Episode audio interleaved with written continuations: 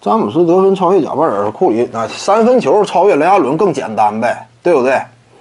嗯，你别说斯顿库里，就是利拉德、汤普森，未来的特雷杨非常有机会超越什么雷阿伦那个三分记录，因为他那个时代呀，三分球呢出手并不是很被强调。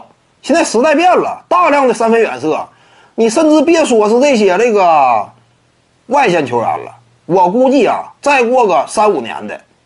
内线球员三分球啊，整个职业生涯都有希望超越当年雷阿伦，对不对？他那个年代那一场比赛才能进几个呀？一俩的，了不起两个三个的。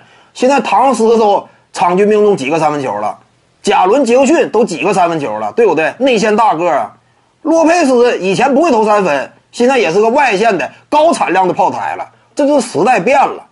你这要说破雷阿伦那个三分记录，未来你信不信？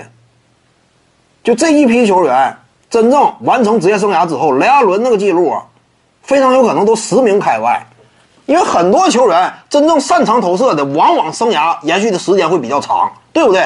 因为投篮手感这东西，它不随着你的衰老而过分衰退嘛。很多射手整个生涯非常长久，打个十七八年的这个不算太罕见，投篮准的本身生涯就长，那你说再加上目前的整体趋势。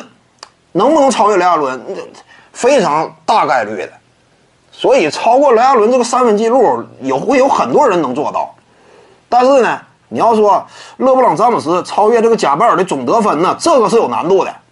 你说未来的话，这种总体的得分呢，你想超那还是困难，非常困难嘛。你需要常年的差不多二十年左右的时间，一直维持在巅峰水准，整体进攻输出啊，不能有严重衰退。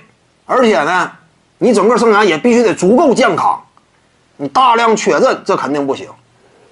詹姆斯超越贾巴尔，一旦完成超越的话，这种总得分的记录，那肯定是不容易被跨越，这个不容易被跨越。所以说，詹姆斯到底有多大概率超越贾巴尔，最主要还是取决于健康情况，对不对？只要健康的话，打两个多赛季，差不多就能超越，三十八九岁超越。各位观众要是有兴趣呢，可以搜索徐静宇微信公众号，咱们一块儿聊体育。中南体育独到见解就是语说体育，欢迎各位光临指导。